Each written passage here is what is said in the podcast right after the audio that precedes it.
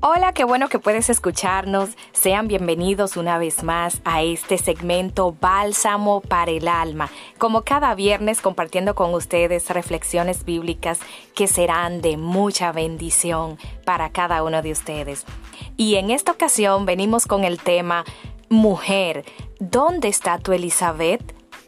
Así es, en este podcast estaremos conversando acerca de esa persona en la que podemos confiar, en quien podemos poner nuestra confianza, a quien le podemos contar, contar nuestros sueños, nuestras anécdotas, nuestros pesares y nuestras situaciones.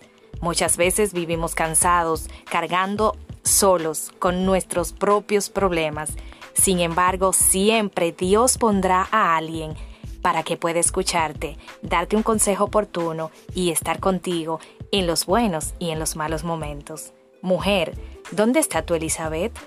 Estaremos hablando acerca de este tema en este podcast.